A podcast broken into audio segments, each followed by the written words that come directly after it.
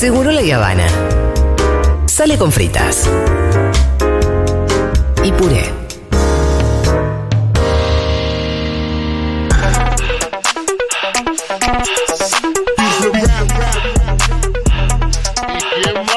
La villana.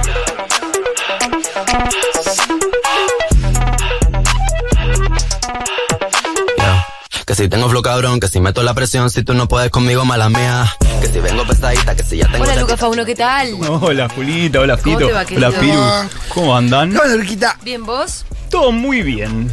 O sea, ven, ahí fuera del aire te contaba que estoy muy contento, que estoy yendo bastante a Junta. Qué bien eso. Sí, ¿Cómo te tratan? muy bien. Y además eso, como que ¿Hay me... mucha marica en Junta? Por sí. Te- me, me pareció ver un hetero la otra vez. No, no, no es tan así, Somos bueno. re hetero friendly. O sea, no, está bien. Te re ¿Qué puede onda, pasar, ¿qué chicos. onda Grinder? Eh, ya lo charlamos igual. No, bien, bien. Bien, he picado lindo. en- pero es más de hablar. Yo igual ya coger es re 2010. Eh, me habla mucha gente. Ayer me escribió uno, por ¿En favor. Grindr solo charlan? No, la gente coge, pero a mí me escriben y me ponen, che, me recopa. Yo también tengo amigos con los que cojo. Me escribió el otro día, me, me hizo reír mucho. me- So- somos amigos, tío. Bien, Sí, siguen, siguen con eso y me, me- No, pero muy lindo, pero sí, en Yunda. Y comí, como te decía, el coliflor, eh, recomiendo mucho el coliflor. nueva. Sí, el coliflor frito de entrada con salsita de barbacoa. El coliflor fue a pedido de veganes. Ahí va. Bien. Y sí, lo recomiendo, lo recomiendo mucho. Y sí, ¿sabes lo que pasa? Que yo también, como soy muy mambeado a la hora de che, ¿dónde nos vemos? No sé qué, ya Junta me resolvió eso. Es, che, ¿qué Nos vemos Junta. Total. Corta.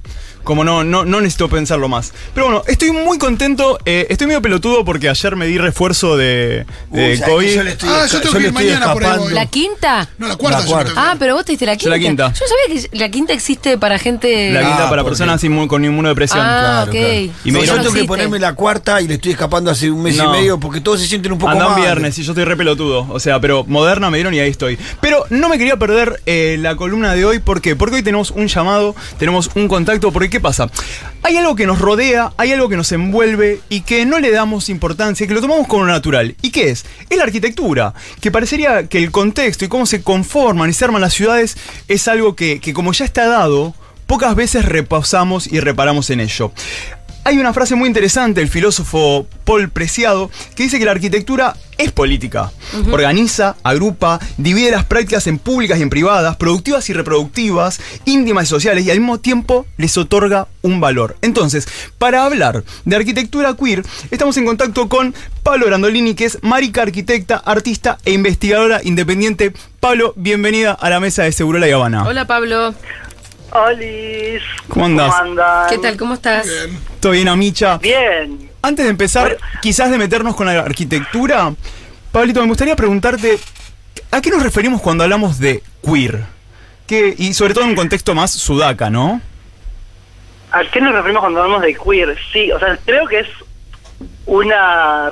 Cada persona te puede dar alguna respuesta diferente. Total. O sea, rápidamente la historia de la palabra es una palabra anglosajona que empieza siendo como un insulto para referirse a las personas que no se adaptan, digamos, a la heteronorma. Eh, y después, bueno, empieza a derivar a partir de la reapropiación de los colectivos activistas, empieza a derivar en una identidad y después, bueno, década de los 90 se empieza a generar como una teoría. El, el problema o lo incómodo con eso, que vos decís desde el contexto más sudaca, Sí. Es que toda esa primera parte de palabra y reapropiación como insulto eh, a nosotros nos llega lavada, o sea, nos llega con mucho más glamour, lo, lo queer. Eh, Entonces a mí particularmente, y esto de vuelta, la experiencia de cada persona puede ser diferente, no me interesa tanto lo queer en tanto como identidad, como sí puede pasar en, en otras latitudes, sino me interesa más lo queer como una herramienta para de análisis, de lectura, de acción, sobre todo por su capacidad que tiene, digamos, lo queer como concepto y su bagaje para señalar los momentos donde las normas fracasan en su reproducción y desde esa perspectiva trato de ver la arquitectura y, y todo eso. Sobre todo, también me parece importante, Pablo, que yo leía unos textos tuyos donde la palabra queer la ponías en contraposición con, en inglés, eh, lo heterosexual se diría lo straight, lo derecho. Y lo queer Claro. viene como a hablar de lo desviado, de lo que fuga, ¿no? Es que de hecho la raíz de la palabra queer Sí. eh, significa torcido. Eh, entonces, si vos decís straight, que en inglés es la palabra que usan para referirse a, a las héteras, eh, es derecho. Y eso ya nos habla de que la- los procesos, de, o sea, nos da pista de que los procesos de construcción de las identidades son espaciales. ¿no? Claro. Claro. Y Pablo, ¿dónde veríamos, dónde podemos encontrar lo heteronormado, lo patriarcal en la arquitectura? ¿Dónde, dónde nos, nos saltaría el ojo para decir, ah, mira, viene por este lado? Eh, yo preguntaría dónde no. Creo que es más fácil responder eso. Pero, eh, o sea, creo que lo primero que hay que entender es que la arquitectura es un reflejo de la sociedad en la que vivimos, ¿no? Eh, y que los espacios toman la forma de los cuerpos que habitan esos espacios. Eh, en ese sentido, eh, los cuerpos que tengan mayor acceso a, las ciudades, a la arquitectura, son quienes van a decidir la forma de esos espacios, son la forma que nuestras ciudades van a tener. Si, si los cuerpos con mayor alcance, mayor acceso, son los cuerpos blancos, heterosexuales, cis, obviamente toda la ciudad va a tener esa forma. Eh, yo creo que, y también lo charlábamos con vos, creo que la forma más evidente que aparece es en los baños públicos, Bueno, total. eh, como una la forma más fácil de aproximarse. Hay una frase de Paul Preciado que dice: no vamos a lo- no vamos a los baños a evacuar, sino a hacer nuestras necesidades de género. Y ahí vos cuando querés entrar al baño ya te encontrás directamente con una decisión, o sea, no te preguntan si tenés diarrea cuando vas al baño, te preguntan si, Si sos eh, mujer o varón. Claro. Sí. Eh, y eso se va a traducir en, en todos los aspectos de la arquitectura, porque incluso dentro de esos baños mujer-varón eh, hay tecnologías específicas, ¿no? En, las- la- en el baño de mujeres eh, te encontrás con un cubículo donde tenés que hacer las dos cosas, ¿no? Como la- una protección de la privacidad y lo como un espacio más doméstico incluso, Mientras que en el baño de varones, primero las funciones bien divididas, como le gusta a la modernidad, eh, un espacio para, ¿puedo decir cagar? Sí, claro. Un espacio Sí. para cagar y un espacio para mear. Y ese Sí. espacio para mear es eh, justamente una performance de demostración de lo masculino Claro. en lo público y el espacio para cagar es un espacio donde se, se cuida y se protege la analidad, ¿no? Porque la analidad no hace parte de la performance de lo masculino. Claro, mientras en la otra mismo que tenés- se ve así en el baño, Claro. eh, lo podés encontrar, no sé, en la casa también. Sí, de hecho, quería ir como para el lado de la casa. Leía cómo las casas chorizo de los principios de años 20 y demás tenían como estas tecnologías queer al no, al no dividir, tipo, acá se come, acá se duerme, sino que era como, bueno, o sea, era, era más horizontal incluso literalmente y después aparecen como las casas donde, bueno, acá duermen mamá y papá, acá los hijos, ¿y qué pasa con esos cuerpos que no, que no habitamos esto, no? ¿Cómo la casa nos va marcando esto? Claro, o sea, es como, podríamos decir en ese sentido, la forma en la que se ordena una casa, Sí. sus habitaciones, sus muebles, eh, nos proponen una forma de vivir. O sea, no es neutral eh, eso. Esto que vos decías de las casas chorizo, eh, para que no, no tengan idea, son una- las casas como fines del siglo XIX, principios del siglo XX, así como medio fachada italianizante, que son una habitación atrás de otra conectadas por una galería y donde ninguna de esas habitaciones dice hola soy un estar, hola soy un dormitorio, hola soy una cocina, sino que cada habitación, ¿sabes? esto es lo importante de entender, ¿no? El uso es lo que hace a el espacio. Claro. Eh, entonces esas habitaciones podían ser lo que quieran, se podían subalquilar, podían vivir familias ensambladas, podían convertirse en negocios. Cuando se avanza el proceso, y me hablo del caso específico de Argentina, de como construcción del Estado moderno argentino a principios del siglo XX, también se empieza a replantearse las viviendas, ¿no? También había muchos conventillos, que era un, era un problema, por lo menos para la, la política. Eh, y ahí es que la tecnología de las viviendas se empiezan a pensar.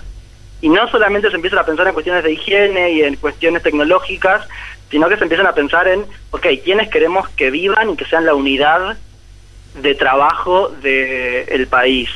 Entonces la, la casa se perfecciona para reproducir a la familia cis heterosexual. Entonces te encontrás con que tenés una vivienda compacta, piensa en las casas cajón, chalets de los planes de vivienda eh, de los 50, eh, donde vos perfectamente, digo, a- se pone cada cosa en su lugar. Claro. Hay una pieza para papá, para mamá, hay una pieza para el hijo, hay una pieza para la nena, porque mejor si tenés dos, hay una cocina donde se va a poner a la mujer eh, a que trabaje y reproduzca esa fuerza de trabajo, el, el hombre va a estar en la ciudad trabajando y cuando vuelva a casa va a tener su estar en el centro, ¿no? Donde se reúne toda la familia en el centro de la casa, donde el hombre va a poder hacer este control y además descansar y que le sirvan después de todo un día de trabajo. Entonces, y además es una casa que no se puede, es difícil de ampliar, es difícil de expandir, eh, muy al contrario a la otra que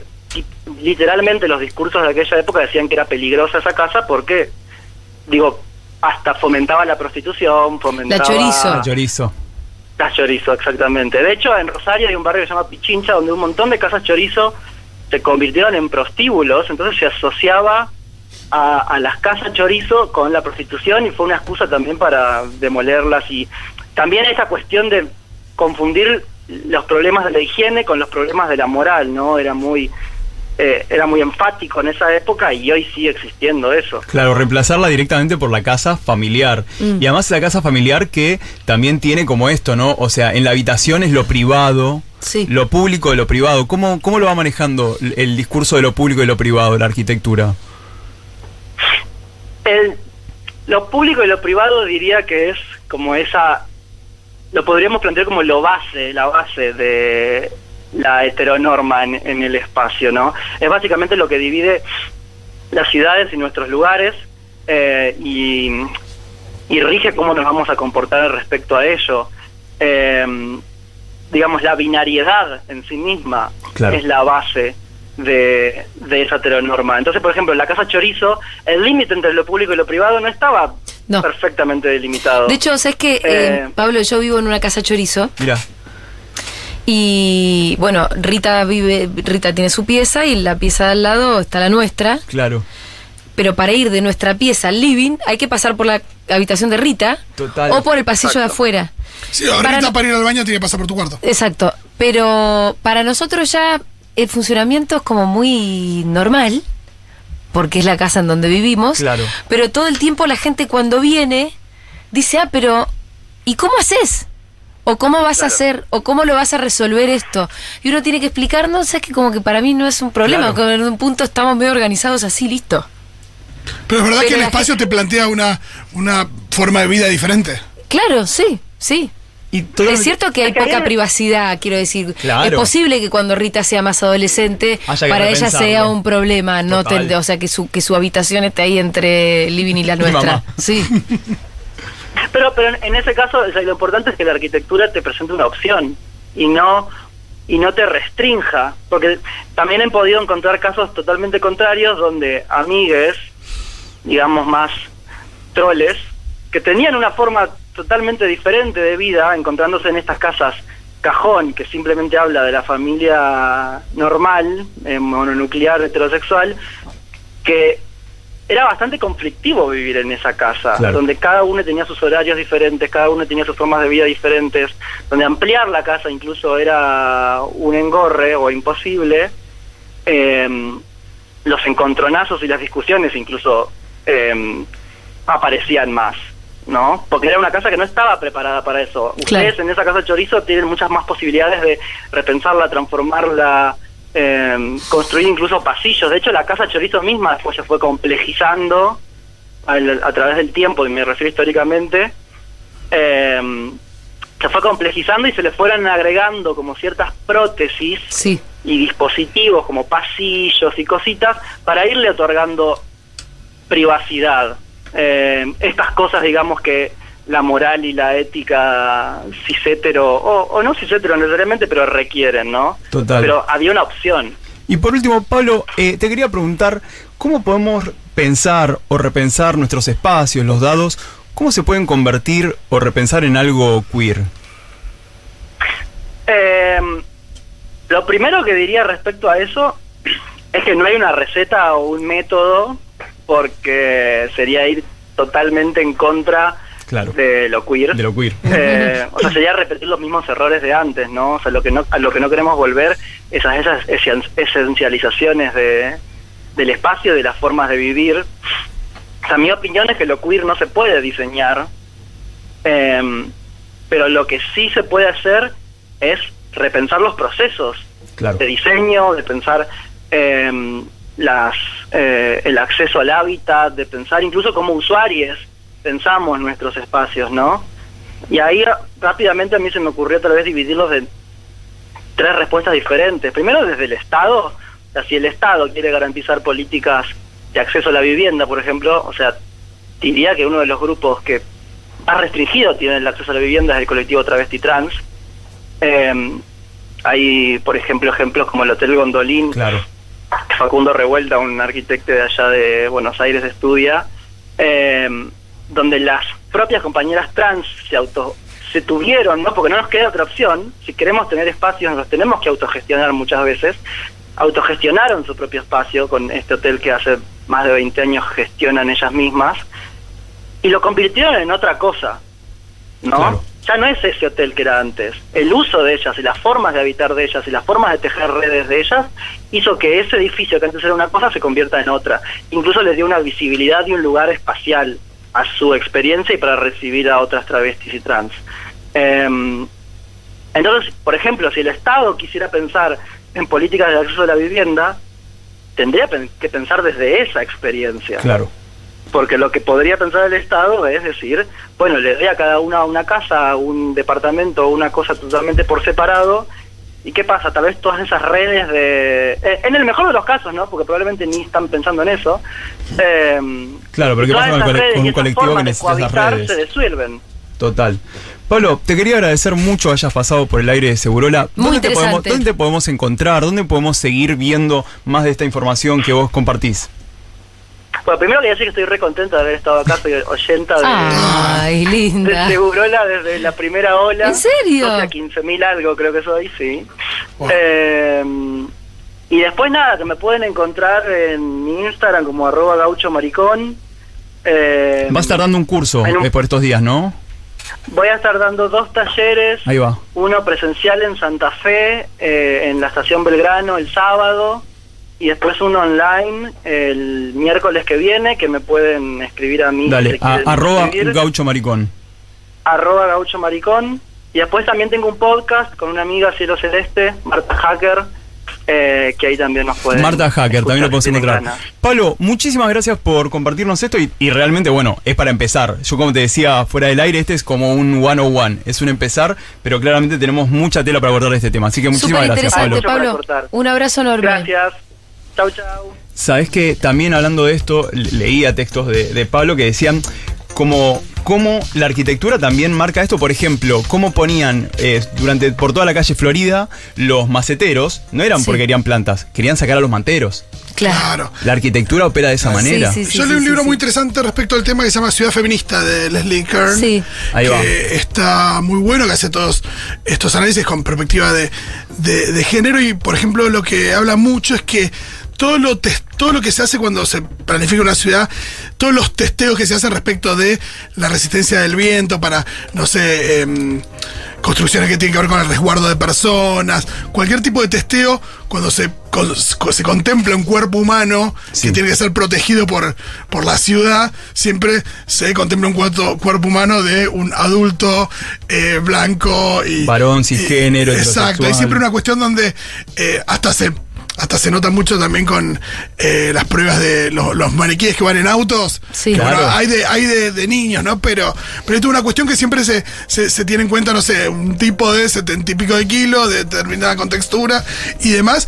Y que hay ciudades que, que el resguardo del viento tiene que ver con eso y que, por ejemplo, también en el espacio público destinado a, a, a la cuestión más lúdica, a, a las actividades recreativas, está más pensado para chabones Claro. que hacen determinados deportes que para pibes, pibas que hacen determinadas actividades.